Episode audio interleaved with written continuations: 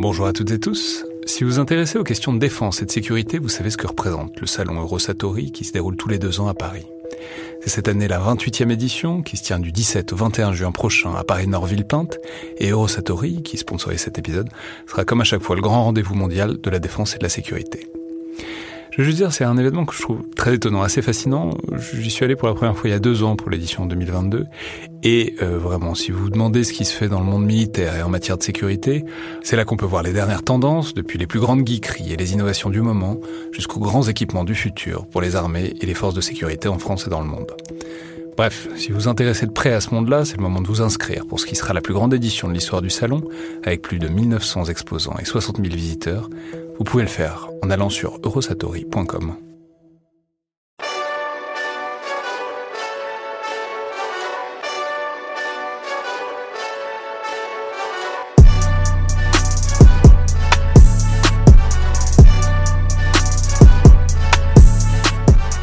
Bonjour à toutes et tous et bienvenue dans le Collimateur, le podcast de l'Institut de recherche stratégique de l'école militaire, l'IRSEM, consacré aux questions de défense et aux conflits armés. Je suis Alexandre Juplin et aujourd'hui, pour le retour des collimateurs enregistrés en personne, ce qui, j'espère s'entend, euh, j'ai le plaisir de recevoir Alexandre Papa Emmanuel, que les auditeurs réguliers du collimateur connaissent, puisque vous êtes déjà apparu euh, dans le bunker pendant le confinement pour nous parler de First Blood, le premier Rambo, et vous m'avez ainsi permis de dire tout le bien que je pense, tout comme vous, euh, de cet immense film presque d'auteur et très injustement pris de haut la plupart du temps en raison de la manière dont la franchise est tournée ultérieurement. Je m'emporte et on va pas refaire ce bunker euh, auquel je renvoie par ailleurs euh, les auditeurs qui ne l'auraient pas écouté. Et c'est pour parler donc d'un sujet tout à fait différent que vous êtes ici aujourd'hui. Je rappelle que vous êtes enseignant à Sciences Po, mais aussi cadre dans le secteur privé. Vous avez fait carrière dans diverses grandes entreprises du secteur de la défense, auteur, surtout pour ce qui nous intéresse aujourd'hui, des espions de l'Élysée avec votre co-auteur Florent Vadillo, sorti en 2019 chez Taillandier. Donc bonjour. Bonjour. Alors, c'est un ouvrage qui parle évidemment de renseignement, comme l'indique euh, son titre, mais à travers un point d'entrée qui permet d'explorer cette galaxie qui est tout à fait subtile en France, avec beaucoup de services différents, Galaxy dont on a déjà un peu parlé dans divers podcasts, notamment celui euh, avec Paul Charon, mais qui nécessite évidemment beaucoup plus euh, qu'une seule émission pour pouvoir la saisir euh, dans toute sa complexité. Alors, ce point d'entrée sur lequel vous vous êtes concentré, c'est la création et la mise en œuvre d'une fonction depuis 2007-2008, qui est celle de coordinateur national du renseignement, fonction poste créée par Nicolas Sarkozy, et qui dit vraiment, je crois, quelque chose des besoins et des difficultés à optimiser, euh, disons, l'efficacité du renseignement en France, mais aussi et surtout euh, des relations entre le renseignement, le secteur du renseignement et euh, le pouvoir politique. Alors, on, va évidemment parler de ce qu'est ce poste de coordinateur national du renseignement. Posons tout de suite qu'on va utiliser l'acronyme CNR. CNR, c'est parfait. Ça, ça, va nous faire gagner pas mal de temps pendant toute l'émission, je pense. Mais Bon, d'abord, ma première question, c'est pourquoi avoir choisi euh, de vous intéresser à cette fonction-là? En particulier. C'est-à-dire, pourquoi est-ce que vous vous êtes dit, donc avec votre co-auteur Florent Vadillo, qu'il y avait quelque chose à creuser particulièrement à travers l'apparition et disons le développement de ce poste-là de, CNR, de coordinateur national du renseignement? Sans doute, euh, bah, comme pour euh, Rambo, une affection particulière pour les postes ou les films qui sont mal aimés ou en tout cas méconnus. Le CNR dit beaucoup en fait sur le rapport très ambivalent que peut avoir euh, le politique avec le monde du renseignement.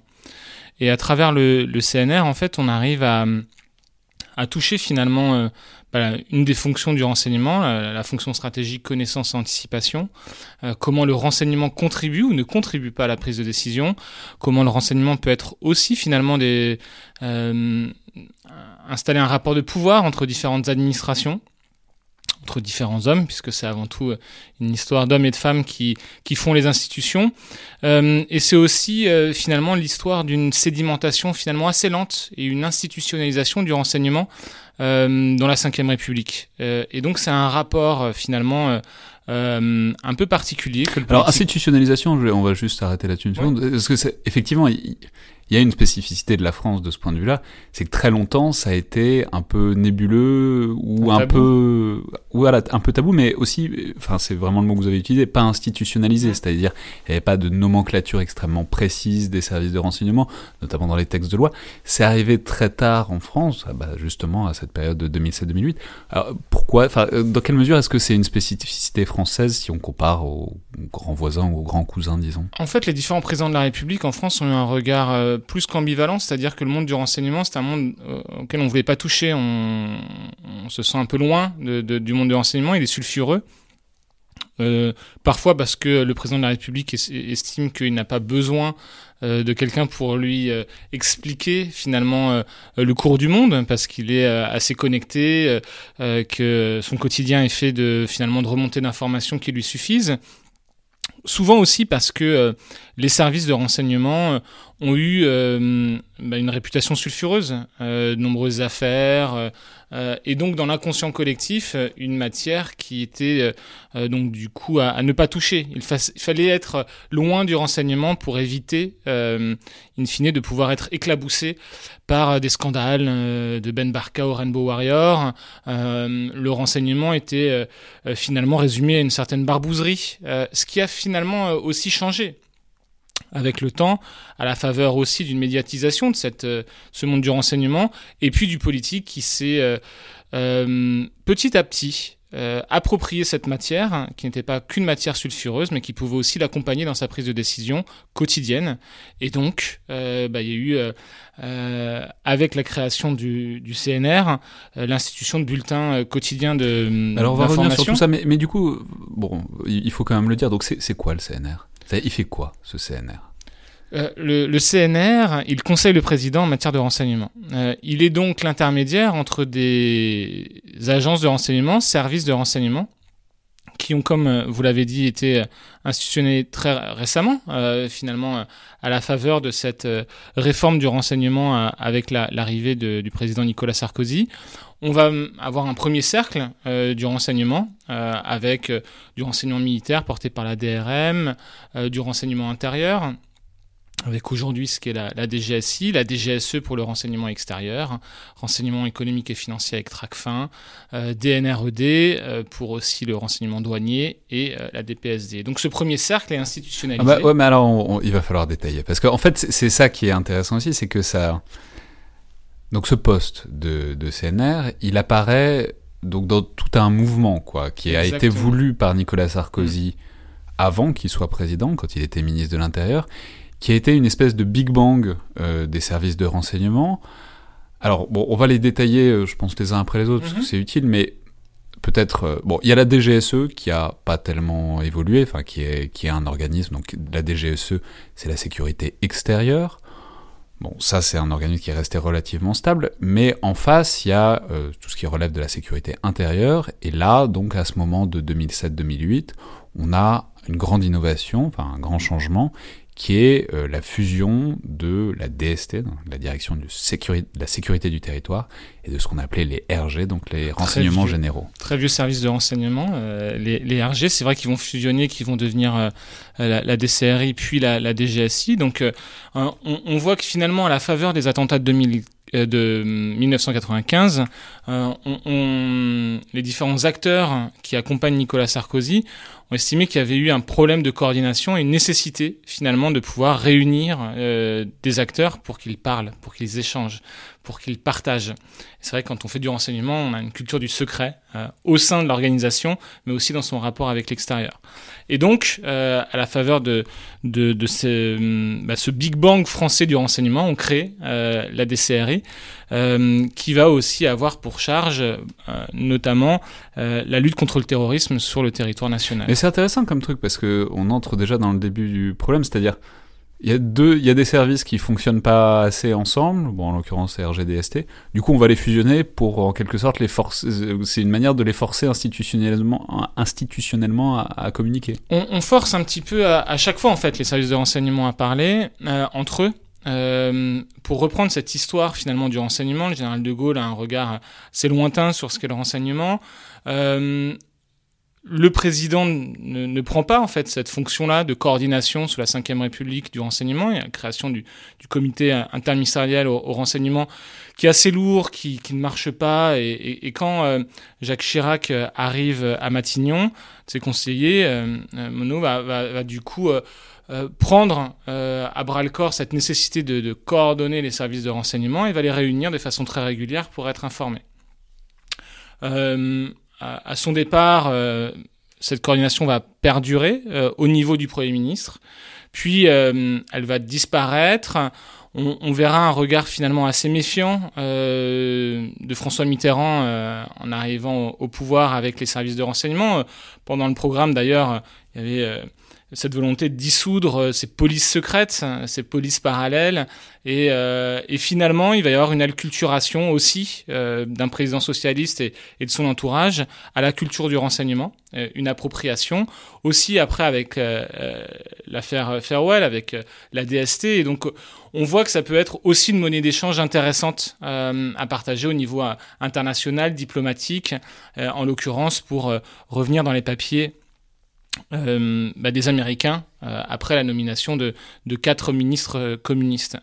Et puis Michel Rocard va s'emparer du sujet puisqu'il y a une sorte de, désamour et d'abandon de la fonction de coordination en tant que Premier ministre, euh, cette volonté de reprendre du pouvoir euh, dans l'équilibre institutionnel. Il va remettre en place ces coordinations et euh, va reprendre du pouvoir, comme il le dit, là où il n'était pas, et redonner au Premier ministre bah, finalement cette volonté de battre la mesure et de coordonner des acteurs, ce qu'il est dans cette diarchie avec le président, de lien avec l'administration les attentats de, de 95, euh, le président à l'époque, Jacques Chirac, a dit mais il nous faut une coordination.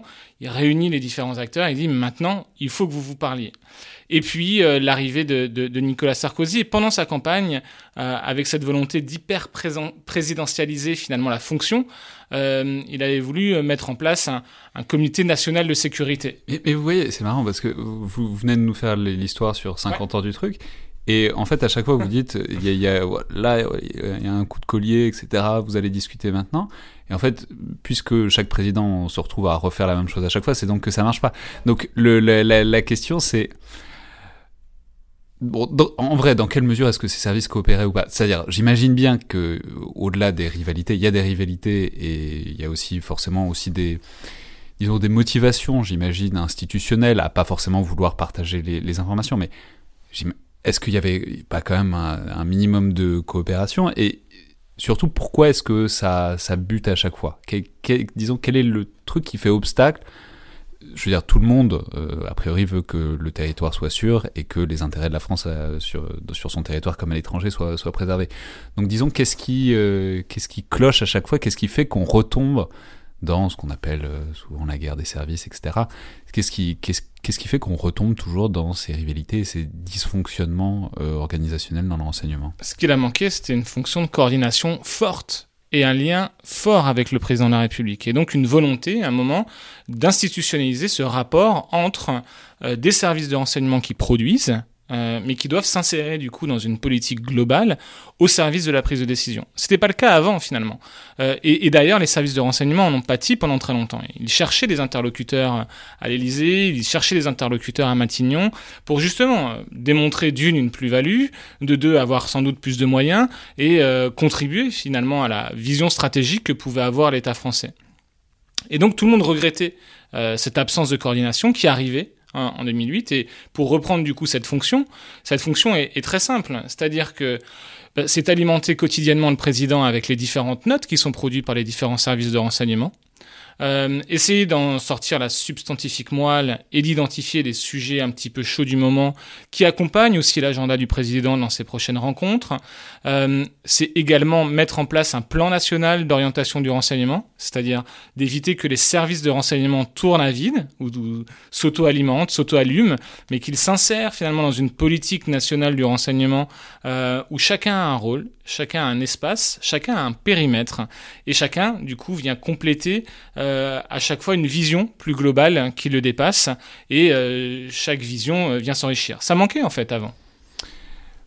Ouais, mais il y a un truc intéressant et qui est très frappant là-dedans, c'est que cette fonction, donc, qui n'existait pas en France, mmh elle a une espèce de mimétisme ou de jeu de miroir avec une fonction qui existe dans le modèle américain, qui pour le coup est une fonction assez connue, qui est la fonction de, du DNI, donc le Director of National Intelligence, qui est quelqu'un de très puissant parce que, on va revenir dessus, mais c'est quelqu'un qui a un accès au président très important, euh, dans le système américain, parce que c'est lui qui fait les President Daily Briefings, c'est-à-dire que c'est lui qui donne au président des États-Unis ce qu'il a à savoir et ce sur quoi il a statué au jour le jour.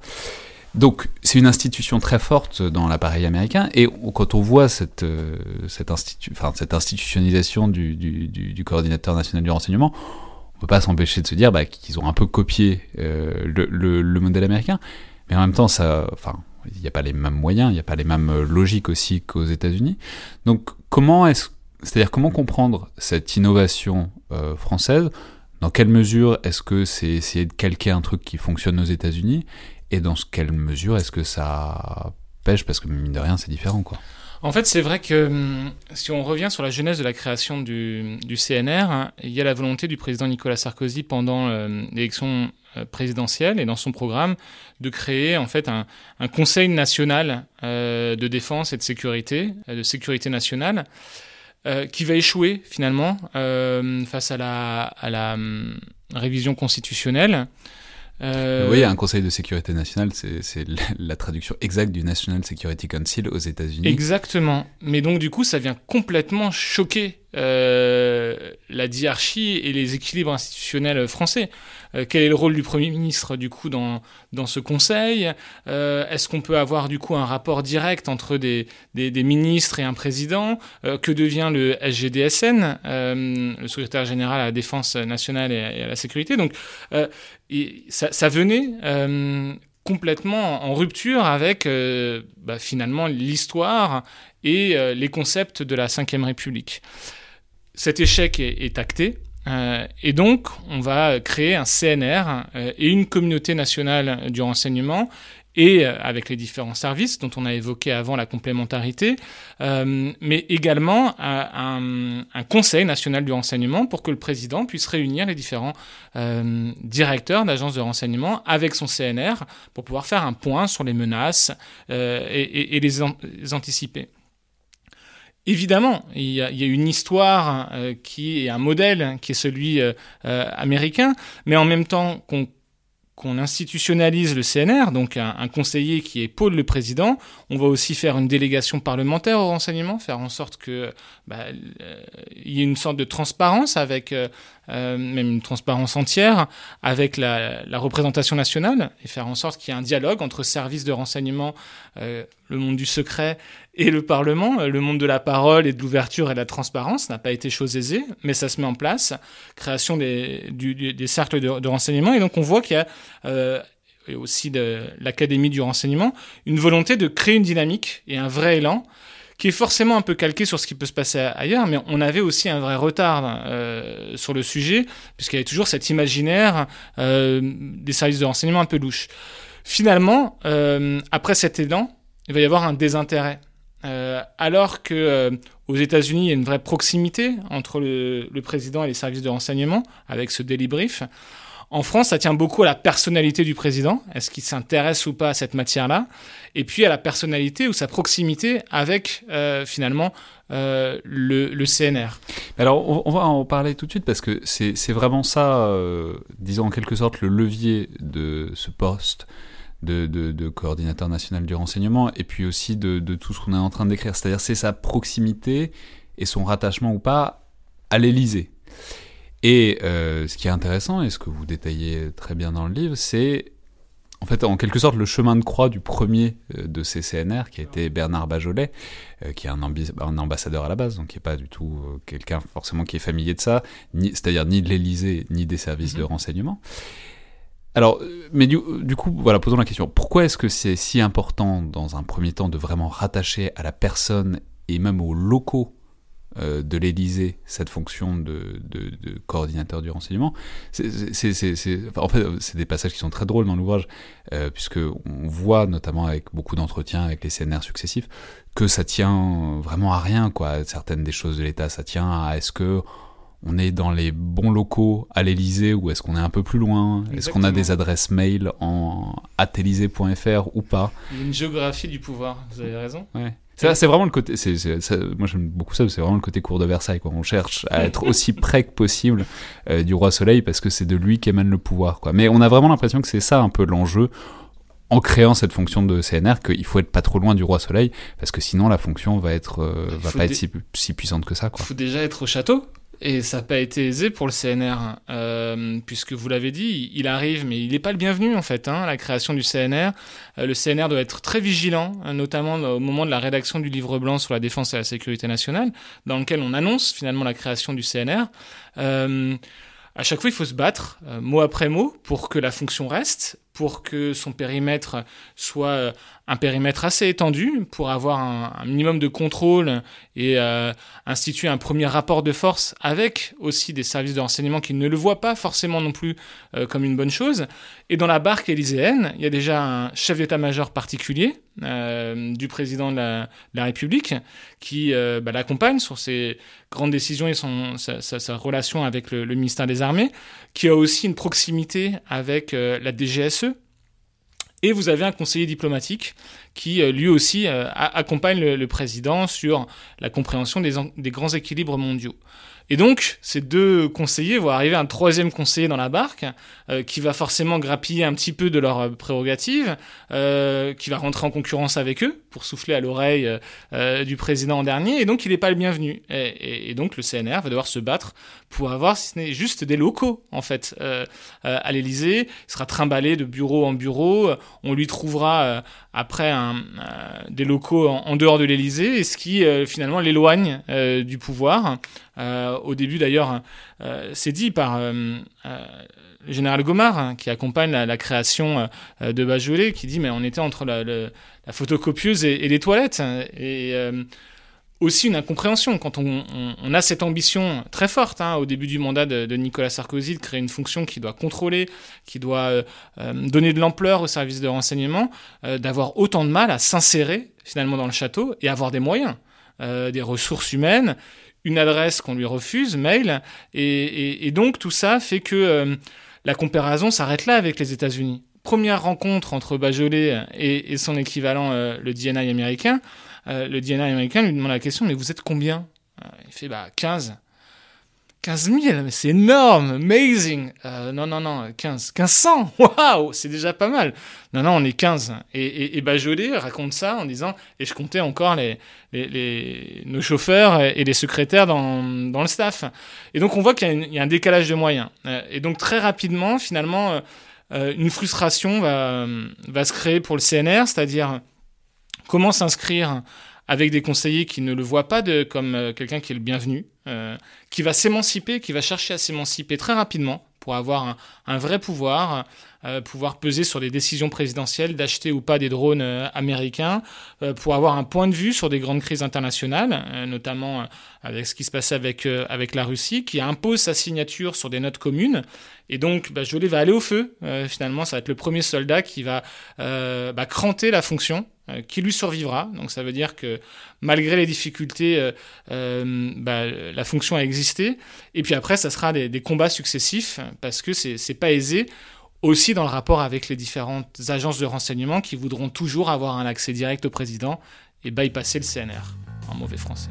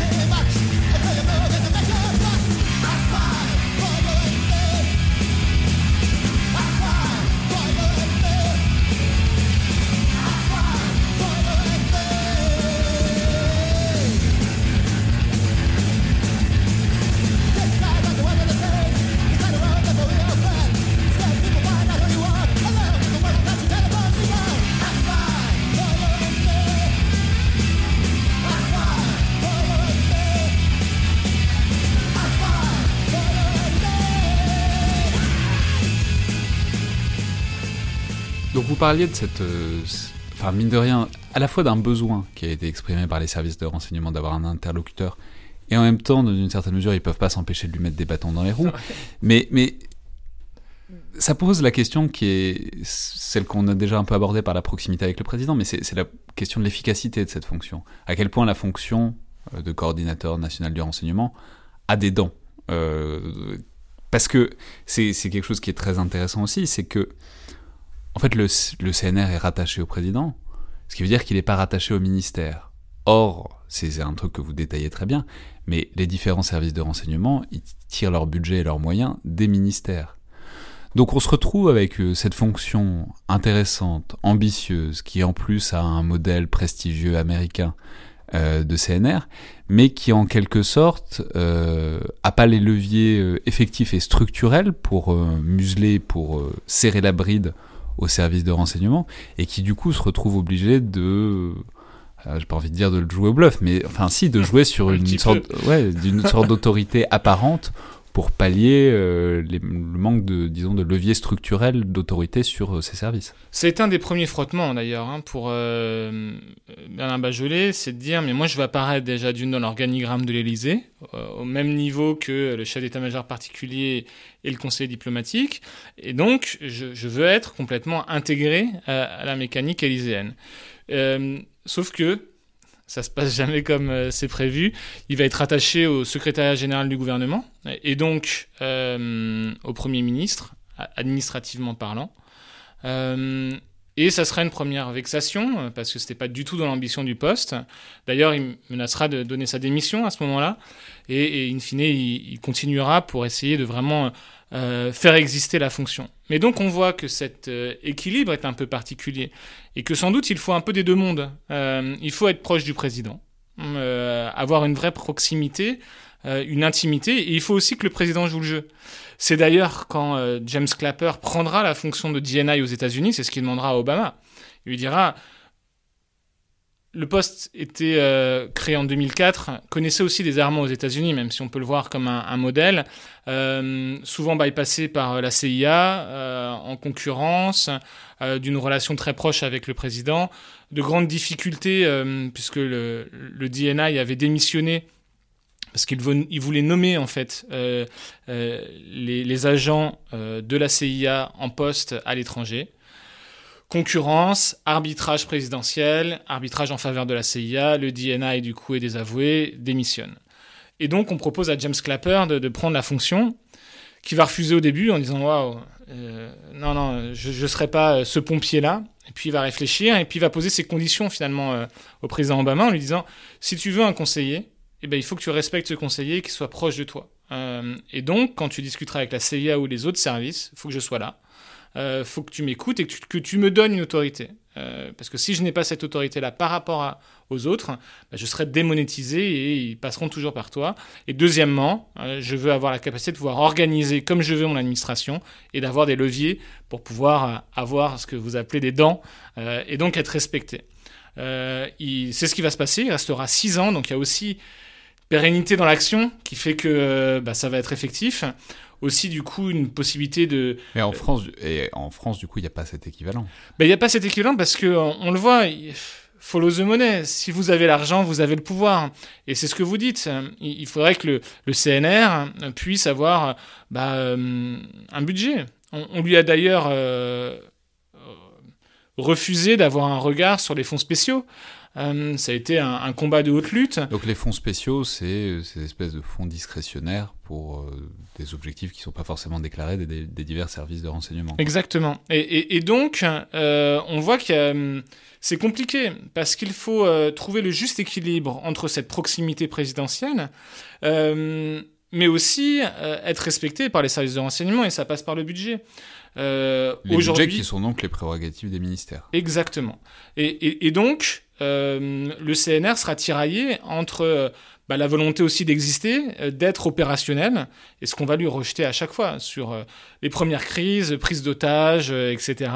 Bah, le CNR doit mettre un pied dans la porte pour pouvoir exister et être dans la même salle de crise mais parce qu'en fait le métier n'est pas chez lui. Il est à la DGSE, euh, les infos peuvent revenir de la direction du renseignement militaire, il peut y avoir une continuité avec le territoire national, avec la DGSI, et donc il va être marginalisé aussi dans la gestion de l'urgence. Il devra trouver lui-même son propre rythme, sa propre fréquence, et de trouver le bon tempo.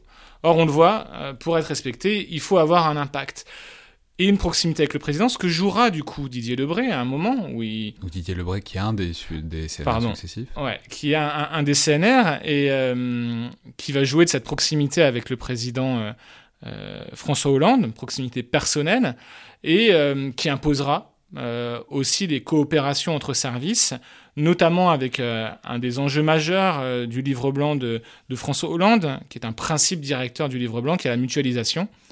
Vous disiez que parfois ça marche, parfois ça marche pas. En l'occurrence, on avait du mal à faire en sorte que la mutualisation marche bien. Et euh, le CNR, en, jouant de sa proximité personnelle avec le président, euh, mettra dans la balance euh, la création d'une agence technique du renseignement mutualisé. Elle commencera à faire une note et finalement l'existence de cette note même imposera au service de commencer à investiguer un peu plus en profondeur le chantier de la mutualisation et les uns prêtant aux autres, mettant à disposition des données pour recréer un élan, pour éviter que cette menace-là, d'un proche du président, euh, en plus CNR, ne, ne, ne, vienne à, s'exécuter. Oui, d'accord. Donc c'est en fait il faut un CNR suffisamment puissant, mais puissant personnellement par sa par sa personne et par sa enfin sa personnalité, par sa familiarité avec le président, pour en quelque sorte faire bouger les choses euh, d'une manière ou d'une autre et faire bouger les services, quoi. En l'absence de pouvoir clairement établi, euh, vous l'avez dit, c'est un coup de bluff, on monte jamais ses cartes, on est en plus dans le monde du renseignement, et donc bah, euh, il faut à un moment jouer d'autorité, jouer des coudes, jouer du menton, on peut l'appeler comme on veut, mais il faut pouvoir dire, je suis celui qui susurre aussi à l'oreille du président, je le vois régulièrement, même si c'est pas vrai. On s'en rend compte d'ailleurs, en, faisant l'ouvrage, on était surpris de voir que il y a des CNR qui ont vu une fois euh, ou deux le, président de la République.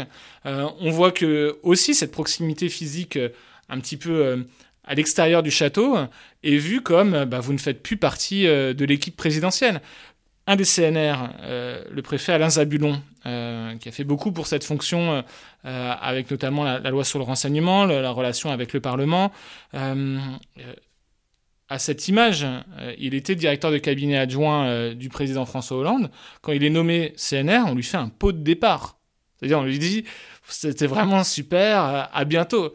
Comme s'il disparaissait complètement de, du panorama, alors qu'il est juste une rue après. Et donc c'est assez symptomatique finalement des lieux de pouvoir, hein, vous le disiez, hein, une architecture du pouvoir physique, de proximité physique, euh, aussi euh, institutionnelle, c'est-à-dire où est-ce qu'on est dans un organigramme, et évidemment euh, personnel, c'est qu'est-ce qu'on représente pour le président, et est-ce que le président joue le jeu de la proximité. Et en fait, chacun va essayer de tenir malgré tout le CNR dans un une sorte d'agent administratif un peu hybride, euh, pas un conseiller politique, parce que ça serait dangereux. D'ailleurs, le président Hollande le dit dans le livre. Je ne pouvais pas enlever le CNR, parce que euh, un président ne cède pas euh, de prérogatives, devait le garder, mais l'équilibre des pouvoirs la séparation des pouvoirs m'imposaient d'avoir un CNR finalement un peu distant avec le monde opérationnel, et donc plus agent administratif alors qu'aux États-Unis, cette fonction administrative va aller avec euh, un, regard sur les, filières, les carrières, sur les recrutements, va aller euh, aussi avec euh, l'évaluation des programmes d'armement, de, de, renseignement, va aller très loin même sur la coopération, l'intégration et la mutualisation des données qui vont être portées par le CNR. Aujourd'hui, le CNR commence à prendre ces fonctions-là. on peut s'interroger aussi sur cette focus qui est donné désormais au CNR, euh, puisqu'on lui a adjoint deux nouvelles lettres avec l'arrivée d'Emmanuel Macron, qui est la lutte contre le terrorisme. Et donc, est-ce que euh, bah, cette lutte contre le terrorisme ne va pas absorber les, cœurs et les âmes des services de, renseignement à, une fin unique? Ouais, mais alors juste restons là une seconde sur, puisqu'on a bien compris que en l'absence, en quelque sorte de pouvoir dans l'organigramme, ça dépendait de ces CNR. Parlons un peu de qui ils sont, c'est-à-dire parce que leur profil euh, dit quelque chose de euh, cette fonction, elle dit quelque chose du renseignement. Euh, c'est-à-dire qui ont choisi. Alors on a dit que on a eu le premier était un ambassadeur, donc Bernard Bajolet. on parlait à l'instant d'un préfet, Alain Zabulon. En quelque sorte, comment est-ce qu'on les choisit, ces CNR Est-ce qu'on les choisit par proximité personnelle? Et si on les choisit aussi pour leur fonction Donc, quelles sont les logiques qui président au choix d'un CNR toujours très compliqué de pouvoir dire comment ces six CNR ont été choisis et euh, c'est fonction de leur euh, personnalité. Il y en a depuis le début de la création. et fonction de leur personnalité, fonction du moment aussi. Euh, Est-ce que les relations sont complexes avec les, les différents services de renseignement? Le premier, ça a été un bon connaisseur finalement euh, de cet arc de crise qui se dessinait, un bon connaisseur du Moyen-Orient, euh, était en poste en Algérie. Donc Bernard Bajolet, ancien ambassadeur de France à Alger, qui est une très très belle ambassade dans le corps diplomatique. Effectivement, et donc euh, qui sera euh, euh, identifié comme euh, bah, celui qui, qui peut porter cette ambition-là. Il va monter son équipe avec le général Gomard, hein, qui le secondera. Très attentif notamment à la, rédaction du livre blanc et des, premiers recrutements. Euh, et donc quelqu'un qui connaît l'arc de crise qui menace la France. aussi parce que grand serviteur de l'État. et puis on se dit aussi, à demi-mot, euh, bah, finalement, il, est compatible d'un euh, chef d'état-major puissant et d'un conseiller diplomatique puissant. C'est mal connaître l'individu, puisqu'il y aura une volonté d'émancipation. Et d'ailleurs, il le raconte dans l'ouvrage, dans un des premiers rapports de force qu'il aura avec ses deux autres euh, conseillers, euh, il entendra, il commence à nous échapper. Euh, et donc, c'est toute l'ambivalence du choix d'un président, mais aussi de son entourage, d'une personne qui doit avoir de l'influence et des connaissances, mais qui doit être aussi suffisamment discrète pour ne pas faire de l'ombre. Il y aura des rapports très compliqués de Bernard Bajolet avec les services de renseignement, parce qu'il voudra être très intrusif, selon certains, pour pouvoir vraiment être aux manettes. Euh, et donc, avec son départ, on va nommer quelqu'un de, de, de, plus rond, euh, avec le préféré euh, Ange Mancini, euh, qui va. Euh, Alors, Ange Mancini, c'est donc c'est le deuxième, et c'est un, un, cas très intéressant aussi, parce que c'est vraiment un flic. Ouais. C'est. Qui vient du terrain. ouais, c mais c'est. Et, qui est par ailleurs proche de celui dont on a beaucoup parlé en des termes très sulfureux, mais qui est Bernard Squarcini, un des flics de, Nicolas Sarkozy. Enfin, il y en a, voilà, il y, en a un certain nombre. Mais du coup, Ange Mancini, c'est-à-dire, on a, c'est intéressant parce que ça, montre toute, toute l'hybridité de ce poste de, renseignement. C'est-à-dire, à la fois, on a besoin de quelqu'un qui a des compétences diplomatiques, puis en même temps, juste après, le balancier s'inverse et on tombe sur euh, quelqu'un qui, au contraire, a des compétences de renseignement intérieur, de procédure pénale, de qui a un, un, flic qui est parti du terrain, quoi. Ouais, un, un préfet euh, donc qui connaît bien euh, l'organisation territoriale de la France euh, pour ses gestions de crise, qui connaît bien le terrain et qui est aussi un caractère plus rond et, et qui doit refaire la paix avec des services de renseignement, s'insérer de façon beaucoup plus souple. C'est-à-dire une fois que ça a été établi par Bernard Bajolet, ensuite on peut on peut refaire à Miami, quoi. Bah, en fait, euh, c'était finalement euh, dans les gènes de l'institution. Euh, quand on arrive, il faut pousser les meubles, essayer de trouver des pièces pour les mettre. D'ailleurs, ça n'a pas été évident. C'est de faire en sorte que le vote personnel puisse être accueilli dans la crèche du personnel de l'Élysée. Enfin, c'est des petits détails, mais ça veut dire beaucoup finalement sur. on peut avoir à un moment une volonté présidentielle, mais derrière, ça se décline en actions très concrètes. Et euh, bah, c'est un parcours du combattant pour s'inscrire. Mais c'est la géopolitique des places de parking dans toutes les, dans toutes les entreprises, Vous dans toutes les institutions. C'est d'une importance. Euh... Sociologie des organisations. Très intéressant. Et, et, donc, à partir de ce moment où forcément ça ne pouvait être que conflictuel parce qu'il fallait s'imposer, il fallait exister, on, euh, la présidence choisit finalement quelqu'un de plus rond pour bah, faire en sorte que l'institution euh, perdure, s'installe. Euh, on continue les, bulletins quotidiens pour le président de la République. On continue le lien avec les services de renseignement pour qu'ils produisent euh, finalement de l'information pertinente. Euh, Puisqu'on les connaît bien, bah, ça se passe beaucoup mieux. Et donc il y a finalement une inscription dans le temps un peu moins conflictuelle, euh, plus euh, paisible, qui fait que aussi, euh, ce sera aussi l'héritage du coup du, du préfet Mancini, la fonction va perdurer. et puis, d'ailleurs, ce profil-là fera que d'une nomination de Nicolas Sarkozy, il restera CNR même sous le président François Hollande, et il sera après remplacé par un autre préfet. Le préfet Alain, Zabulon, mais qui lui aussi a une proximité, en tout cas institutionnelle, avec François Hollande, puisqu'il a été directeur adjoint de son cabinet. Préfet de Corrèze préfet de Corrèze. C'est terre, des, présidents. La porte d'entrée de tous les pouvoirs de la Ve République. euh, non, Donc il le connaît depuis longtemps, du coup, depuis la Corrèze. Et effectivement, il y a une proximité.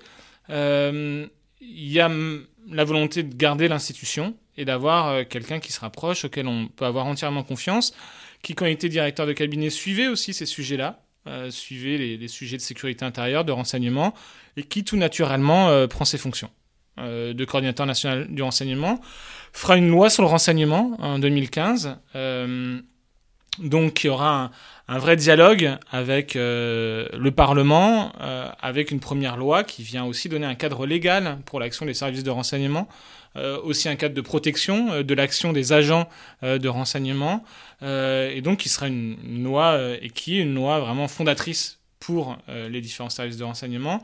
il va vivre aussi des grandes crises, les, premiers voilà, départ pour la Syrie, le, suivi euh, des revenants et, euh, et, donc il va avoir aussi un rôle très euh, aussi lié avec comment dirais-je puisqu'il a été très impliqué aussi dans la politique de la ville et donc il va avoir un regard aussi sur la réalité des menaces qui, pèsent sur la France et il va essayer d'avoir une approche aussi très interministérielle, s'intéresser aussi beaucoup à l'intelligence économique, ce que feront les, tous, les, CNR finalement avec plus ou moins de succès un peu compliqué. Euh, mais donc, euh, une vraie euh, aussi continuité dans l'action et un vrai leg. Bon, alors ensuite c'est Didier Lebret, donc qui est lui un proche personnel de François Hollande. Donc on passe de la proximité institutionnelle à la proximité personnelle. Euh, quoi, même logique bah, D'avoir quelqu'un de proche, d'avoir quelqu'un qui ne vient pas finalement des services de renseignement, donc pour avoir un acteur indépendant. Euh, ça a été aussi un des vrais sujets, je crois, euh, autour de sa nomination. Mais pas quelqu'un qui venait euh, de la DGSE, quelqu'un qui venait de la DGSI, on voulait quelqu'un qui venait d'ailleurs. Il avait monté la cellule de crise au ministère des Affaires étrangères. Donc il y avait euh, déjà cette notion de coordination, d'agrégation d'informations. Euh, il mettra en place aussi une vraie diplomatie euh, euh du renseignement, euh, puisqu'il a ça dans les gènes. Mais donc après un préfet, c'est un diplomate qui reprend les rênes. jamais de militaire parce que euh, il y a déjà un militaire à l'Élysée, chef d'état-major particulier, euh, et donc ça ferait beaucoup d'étoiles sous le même toit, c'est ça? Oui, effectivement. Euh, et, et, donc Didier Lebré, lui, va va être va vivre aussi les, les, les attentats et va avoir aussi cette volonté de pouvoir recréer des liens aussi avec l'interministériel et notamment tout ce qui est prévention dans la délinquance, articulation avec euh, bah, aussi les politiques, euh, les politiques euh, du coup de, de, prévention. Et il mettra en place aussi des mécanismes de coordination au niveau international avec le Club de Paris où les différents CNR peuvent échanger, européens, peuvent partager, peuvent faire des retours d'expérience, peuvent accompagner du coup lors de l'organisation de grands événements des, des, préparations pour faire en sorte, notamment à l'époque c'était les journées mondiales de la jeunesse, qu'elles puissent se préparer dans, le meilleur cas. Donc euh, on commence à mettre en place un partage d'informations. Hein. On donne jamais du renseignement, euh, on l'échange, ou on crée du coup des instances pour pouvoir faire en sorte qu'il euh, il puisse être partagé, anticipé. Alors il nous en reste deux. Donc c'est Yann Junot qui, qui, prend le poste aussi parce que Didier Debré bah, est candidat euh, pour euh, une élection des députés d'étrangers. Euh, et Yann Junot prend le poste. et après, bah, c'est l'arrivée au pouvoir d'Emmanuel Macron qui, qui, dans son programme présidentiel, dit qu'il veut mettre en place une task force contre le terrorisme. Donc ça va vraiment structurer un des aspects de, de, son programme. Et quand il arrive en poste, il crée euh, la coordination nationale du renseignement en y adjoignant finalement euh, la lutte contre le terrorisme. Il crée le CNRLT, finalement. Il, ajuste le CNR avec ces deux lettres en les focalisant sur la lutte contre le terrorisme. Encore trop tôt pour savoir euh, si c'était une bonne chose. Il lui redonne un petit peu de, ressources aussi opérationnelles pour faire des, analyses.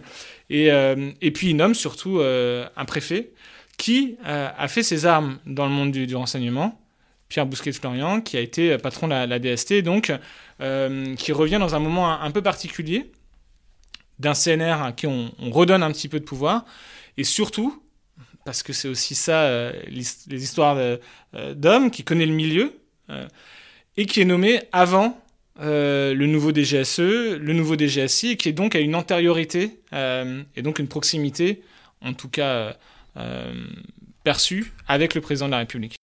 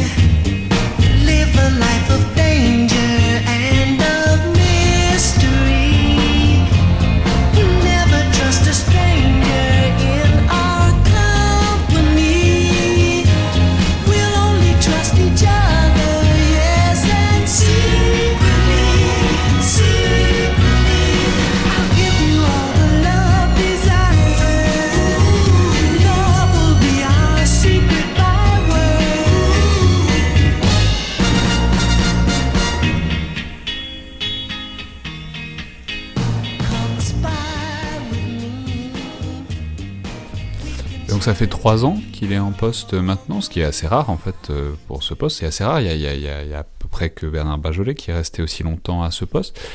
Disons, comment est-ce qu'il évolue ce poste? C'est-à-dire, est-ce que euh, il a, est-ce qu'on pourrait dire qu'il a trouvé sa place enfin dans cet écosystème euh, du renseignement? C'est-à-dire, est-ce que, c'est quoi? Ça fait plus de dix ans maintenant? Est-ce que 10 ans, ça suffit pour euh, donner sa place au coordinateur national du renseignement? Bah, Je trouve qu'en 10 ans, il y a beaucoup de choses qui ont été faites. Et euh, c'est Alain Zabulon qui disait c'est compliqué de dompter des fauves, en fait. Euh, et, aujourd'hui, il est pleinement inscrit dans le, dans le paysage institutionnel. On, sent aussi l'Académie du renseignement vraiment installée. L'Académie du renseignement, c'est cet organe de formation qui a été créé en même temps donc, dans cette vague de 2007-2008 pour former les cadres du renseignement alors au début, euh, les, agents venaient en, sous alias, c'est-à-dire qu'on ne savait pas à qui on parlait la, au sein de l'Académie du renseignement. Quand vous étiez de la DRM ou de la DGSE, vous parliez à Lucas, mais finalement c'était un alias. Aujourd'hui, euh, il y a des vrais échanges, il y a un, échange culturel qui est indispensable en fait. Euh, si vous voulez que euh, un agent de la DGSE comprenne ce qui se passe euh, pour un, agent du renseignement douanier, ils doivent discuter entre eux. On doit comprendre à quel moment on peut être dans la complémentarité et donc faire des actions communes. Euh, c'est un des vrais défis. Et donc cette académie du renseignement est importante. au même titre que la délégation parlementaire au renseignement. Et le CNR aujourd'hui a vraiment ce rôle de, de pouvoir essayer de créer des environnements d'échange, de, partage. Euh, de chapeauter toutes ces institutions transversales qu'on essaie de multiplier. Quoi. Pas qu'on essaie de multiplier, il, essaie de donner une, colonne vertébrale à l'action euh, forcément euh, particulière de services de renseignement qui ont leur agenda. Qui voient la menace par leur prisme à eux. Et donc c'est un acteur qui doit englober tous ces prismes très particuliers pour essayer de leur donner un cadre d'action commune et pour essayer d'éviter qu'il y ait un trou dans la raquette. Un, CNR, c'est quelqu'un de très utile quand il faut du coup essayer de détecter si ben, on n'est pas en train de, de, perdre de vue une menace au profit d'une autre. Est-ce qu'on n'a pas désarmé à l'Est en regardant trop du coup la menace terroriste? Est-ce que le renseignement économique et financier est bien perçu? Est-ce que l'ingérence de puissances étrangères en France est correctement euh, adressée? C'est tous ces sujets-là finalement que permet le CNR, c'est d'avoir une vue un peu plus panoptique à 360, alors que chacun navigue dans sa ligne d'eau, ce qui est tout à fait normal, puisqu'ils ont des missions très claires auxquelles ils doivent s'attacher. Et, donc, euh, bah, il doit battre la, mesure, tu as un thaumaturge, il doit euh, être un chef d'orchestre, on peut prendre toutes les images, mais il est nécessaire et indispensable. Et oui, il a fallu 10 ans, mais finalement, à, l'échelle euh, de notre République, c'est pas énorme. et on peut se satisfaire ou être inquiet du temps qu'il a fallu pour l'installer, mais en tout cas, on le voit c'est un, objectif, un objet administratif un peu non identifié, très particulier, qui a sans doute encore des marges de manœuvre hein, pour les prochains réformateurs hein, et, d'autres pans d'action à, acquérir en, regardant à travers l'histoire de la Ve République et du balancier qu'il y a eu entre président et, Premier ministre, en regardant du côté des États-Unis.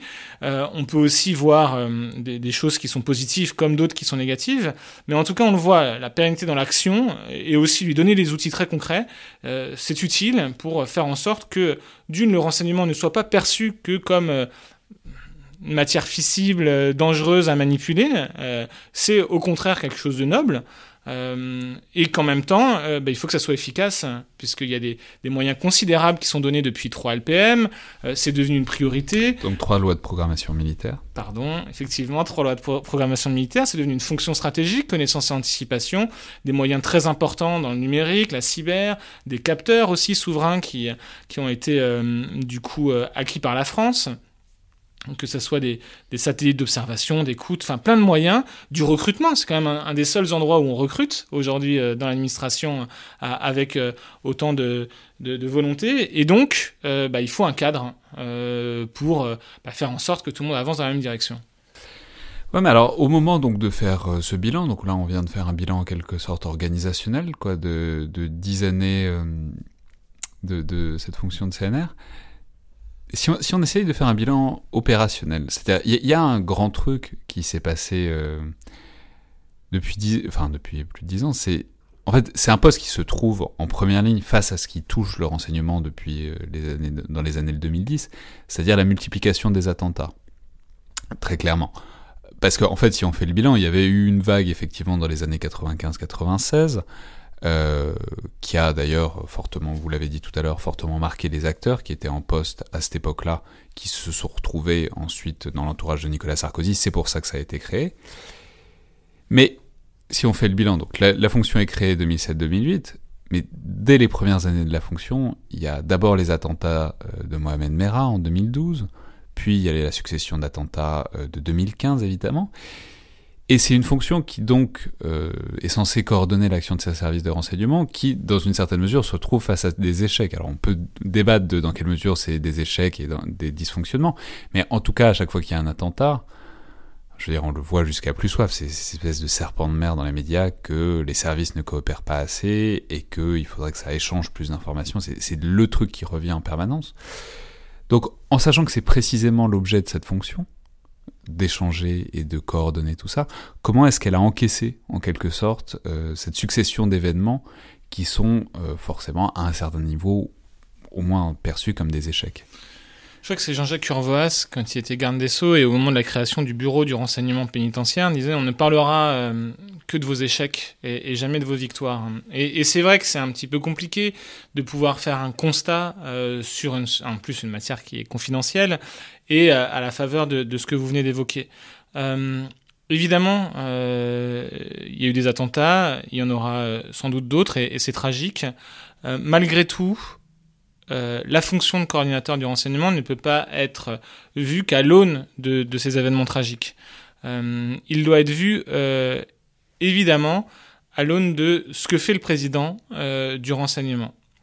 Et je pense que c'est ça le défi. On est aujourd'hui dans un temps de l'immédiateté, très court, aux réseaux sociaux se confrontent à des, images perpétuellement renouvelées sur les chaînes d'infos continues. Et euh, est-ce que le renseignement, du coup, est démonétisé euh, par rapport à cette information permanente?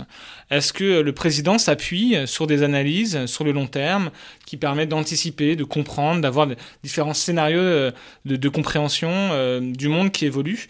Et, je crois qu'aujourd'hui, le CNR permet ça. Le CNR permet, en travaillant dans l'ombre, d'organiser des groupes de travaux, d'organiser le décloisonnement. euh, la rencontre entre différentes cultures administratives au sein de services de renseignement, mais aussi avec le monde académique, euh, avec le monde extérieur. ne reste pas enfermé. Euh, L'Académie d'Urance bah, donne des prix, s'ouvre sur les fictions. On, on voit qu'aujourd'hui, il y a la volonté de créer une communauté là où il n'y avait avant que des baronnies, que des individus, parfois, si on doit être vraiment dans l'atome. Et, je crois que c'est ça qui euh, donne corps finalement à, l'action depuis dix ans du CNR. C'est aussi une action de transparence avec les citoyens et donc d'acceptabilité sociale de ce que font les services de renseignement, avec une loi sur le renseignement euh, et, des débats qui sont de plus en plus publics. Euh, c'est aussi un rapport sans doute très compliqué avec les présidents de la République qui voient bien aussi cette concurrence des personnes qu'on a interviewées euh, en faisant cet ouvrage nous disait Ok, on a réformé les services de renseignement, mais à la fin de la fin, euh, CNN m'informe très rapidement de ce qui se passe à la frontière ukrainienne. Et de deux, c'est quand même très compliqué euh, de faire en sorte que des chiens de chasse à qui on a appris à chasser tout seul chassent en meute parce qu'ils apprécient tous vous ramener la proie à vos pieds. Alors oui, c'est dur oui, c'est compliqué et, c'est pas évident de, faire changer des cultures qui sont inscrites euh, depuis très longtemps. Mais aujourd'hui, il y a euh, des services de renseignement qui dialoguent de façon euh, vraiment réelle, plus entre eux. Parfois, oui, à la faveur de la pression du CNR qui dit bah, si vous ne dialoguez pas, je mets tous les moyens ensemble et on fera une, agence technique du renseignement sur le modèle de la NSA ou euh, du GCHQ euh, en Angleterre. Euh, et donc, il faut qu'il y ait un politique, un conseiller du politique, qui soit là pour faire en sorte que les vieilles habitudes ne viennent pas, ne reviennent pas. ça passe par du bluff, des artifices, des notes qui sont écrites mais qui ne prennent pas application par des, coups de pression, euh, avec des convocations. Euh, mais à la fin de la fin, euh, bah, ce mécano institutionnel s'inscrit dans le temps. il existe, il perdure. est très compliqué de le faire disparaître. Est-ce qu'il faut l'améliorer? Sans doute. Et d'ailleurs, on en parle. Des CNR le disent. Hein. Au-delà du modèle avec les États-Unis, est-ce qu'il n'y aurait pas la création d'un secrétariat général au renseignement? L'office, le bureau du DNI aux États-Unis, c'est de, nombreuses personnes qui travaillent quotidiennement euh, pour le DNI, qui font des analyses, etc. En France, c'est encore trop réduit. Est-ce qu'on pourrait pas aussi lui donner une capacité d'investigation budgétaire, des audits Est-ce qu'on pourrait pas faire en sorte aussi que bah, une évolution de carrière dans le monde du renseignement passe obligatoirement par un, passage euh, dans, une autre, euh, dans un autre ministère, dans, une autre, dans un autre service, pour s'approprier d'autres outils euh, et d'autres. Ouais, mais vous voyez, c'est intéressant parce que c'est effectivement, vous, vous, êtes, vous décrivez en fait le, la logique organisationnelle et ce que vous nous décrivez en fait c'est un changement culturel à l'échelle de tout le monde du renseignement dont on comprend bien que ça, ça prenne du temps. Mais justement, c'est quelle est l'acceptabilité de ça quand ça se percute avec euh, des échecs qui sont effectivement beaucoup plus visibles que les succès et que les transformations de long terme, quoi. Mais euh, l'action de l'État et celle de la coordination, de la mutualisation, ces actions sur le, long terme. Euh, et évidemment, à chaque crise, chaque CNR le prend pour lui. et évidemment, il y a un sentiment d'échec. Mais si on prend Claude Guéant, et qui raconte du coup dans cet ouvrage 95, euh, il est dans une salle, euh, les attentats, et euh, il essaie de faire en sorte que les services de renseignement parlent, échangent. Il est lui... Directeur de la police nationale à l'époque Il est exactement, il accompagne du coup, il est à la police nationale et bah, on pas d'infos. Et à la fin de la fin de la réunion, il y a quelqu'un de la DGSE qui vient le voir en disant j'ai pas pu vous le dire là devant tout le monde, mais euh, je tiens à vous dire, et qui euh, commence à partager avec lui, et juste avec lui, des informations, qui l'obligera même à avoir deux cahiers, un sur les notes euh, pour tous les autres services, et un autre pour juste ceux de la DGSE. Et donc, depuis 95, il y a quand même une évolution, un partage, une culture qui s'inscrit aussi dans nos inconscients collectifs, et qui fonctionne. Évidemment, chaque CNR a été heurté et auditionné après. On a demandé euh, des comptes. Euh, la, commission euh, Fenech Pietrasanta a voulu comprendre ce qui s'est passé après les, attentats de 2015. Et donc, le, CNR est tenu pour responsable. Mais cette fonction permet aussi de faire des retours d'expérience, d'essayer de, faire en sorte que ce qui fonctionne bien dans une agence peut fonctionner bien dans une autre, d'avoir aussi un acteur qui est proche du président et qui peut avoir ce retour réflexif. Ça ne sera jamais un acteur du monde opérationnel. Il ne faut pas que ça le soit. euh, c'est les, agences du renseignement qui font du renseignement. Mais lui, il doit être cette figure au-dessus qui doit permettre au dispositif de s'améliorer et de faire en sorte qu'il soit plus efficace par des retours d'expérience, par des analyses à froid et aussi des coordinations à chaud. Merci beaucoup. Alexandre Papa, Merci Emmanuel. pour votre euh, invitation. C'était donc le Collimateur, le podcast de l'IRSEM, l'Institut de recherche stratégique de l'école militaire. Pour ceux que euh, tout cet univers intéresse, je signale au passage une fiction radiophonique qui a quelques mois maintenant, mais que j'ai découvert récemment, produite euh, sur France Culture, qui s'appelle Projet Orloff, qui se situe dans cet univers un peu interlope des lieux de pouvoir et des services de renseignement, et qui est, vraiment extrêmement bien faite, que je recommande donc euh, sans euh, modération. Je vous rappelle par ailleurs que euh, toutes vos suggestions et remarques sont les bienvenues, vous pouvez nous les envoyer par mail ou sur les réseaux sociaux de l'IRSEM. Et puis n'oubliez pas, abonnez-vous, notez et commentez le podcast, notamment sur iTunes. Ça aide à le faire connaître et ça nous aide à avoir des retours sur la manière dont vous voudriez le voir évoluer. Merci à toutes et tous et à la prochaine fois.